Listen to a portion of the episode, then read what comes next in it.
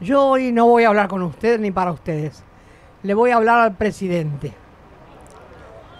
Porque estoy muy preocupada.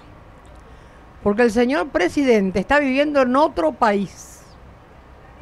Entonces yo quiero contarle lo que pasa para ver cómo hacemos.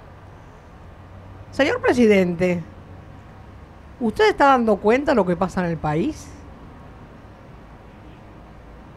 ¿Usted se dio cuenta lo que hicieron en la Suprema Corte? Estoy muy preocupada porque usted no dijo una palabra. No lo escuchamos decir nada. Mi abuela decía, el que calla, otorga. ¿Usted está otorgando que hagan todo eso? ¿Por qué no habló? Y mi papá decía que el silencio es cómplice. ¿Usted es cómplice de la Suprema Corte? ¿Por qué no habla de eso, señor presidente? ¿No vive en este país? ¿No le importa lo que están haciendo? Señor presidente, hoy vi un montón de gente en muchas esquinas reclamando los aumentos que usted dice que va a dar, pero que no da, porque todavía no están en ninguna parte y la gente no puede ir a cobrarlos. No está caratulado, no está en, en la internet, no está en ninguna parte. ¿Es verdad que se los va a dar? También sé que se ha denunciado a Levita por pedirle parte del dinero que les van a dar, que no se los dieron, para hacerle el trámite. Quieren cobrar también una parte ellos. Ya hay 22 mujeres que han hecho una denuncia muy valiente, como siempre las mujeres denunciaron a los, a los de Levita que les quieren cobrar para hacerle el trámite a la gente que no tiene. Señor presidente, ¿en qué país está viviendo? Yo quiero saber. Primero quiero saber cómo está Panchito, aunque a usted no le gusta que le digan Panchito al nene, pero bueno, como se llama Francisco, uno que le va a decir. Es chiquito para decirle Francisco. Panchito le queda más lindo.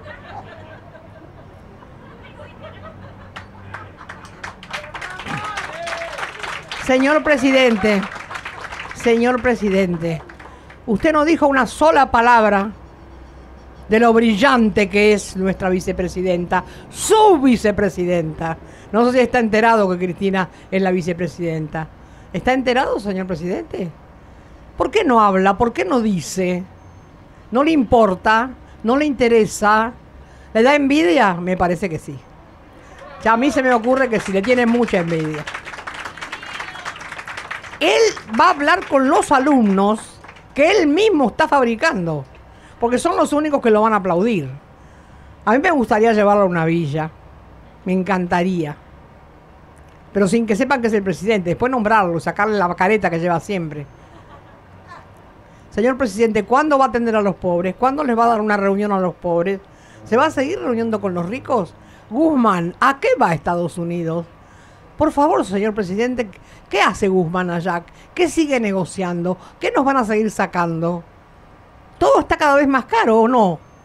Claro, como usted no compra, no sabe. O sí compra. Y compra caro y no nos quiere decir, claro. Porque no lo paga usted. Lo pagamos nosotros. Los giles. Los jubilados que no cobramos. Los pobres que no tienen para vivir. Señor presidente, usted dice que les va a dar 18 mil pesos. Yo le quiero decir que un par de zapatillas más o menos regulares vale eso pongamos que pueden comprar dos pares de zapatillas con lo que le da. O comen, o se compran la verdura, o compran zapatillas. Y los chicos siguen descalzos. ¿Quién le saca las cuentas, señor presidente? ¿Quién dice lo que va a aumentar todo? ¿Por qué nos mienten que no va a aumentar nada y aumenta todo todos los días? ¿Por qué no hablamos del río Paraná? No hablo más. No le interesa, señor presidente. No le interesa la salida que el río Paraná sea nuestro. ¿Por qué no habla de Vicentín? ¿Por qué no habla del banco? De lo que le deben al banco. ¿No es más amigo de la reta o es más amigo que antes? A mí me da un poquito de miedo. No lo nombra, no lo critica. ¿Lo quiere la reta? Nos gustaría saber un poquito más de usted. Su vida es una incógnita. porque no sabemos qué piensa, qué quiere y a dónde va. ¿No le da vergüenza no, no reconocer lo que hacen los demás y muy bien? ¿A dónde está parado?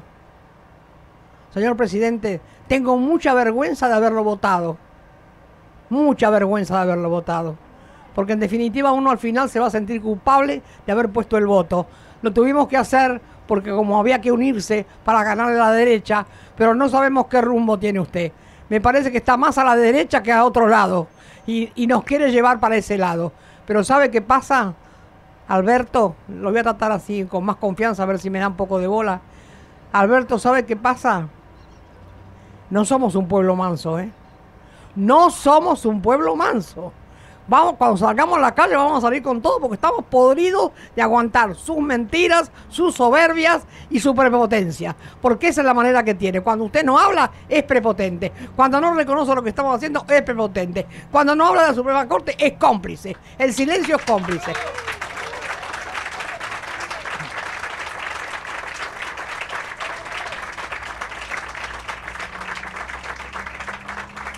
45 años que estamos en la calle.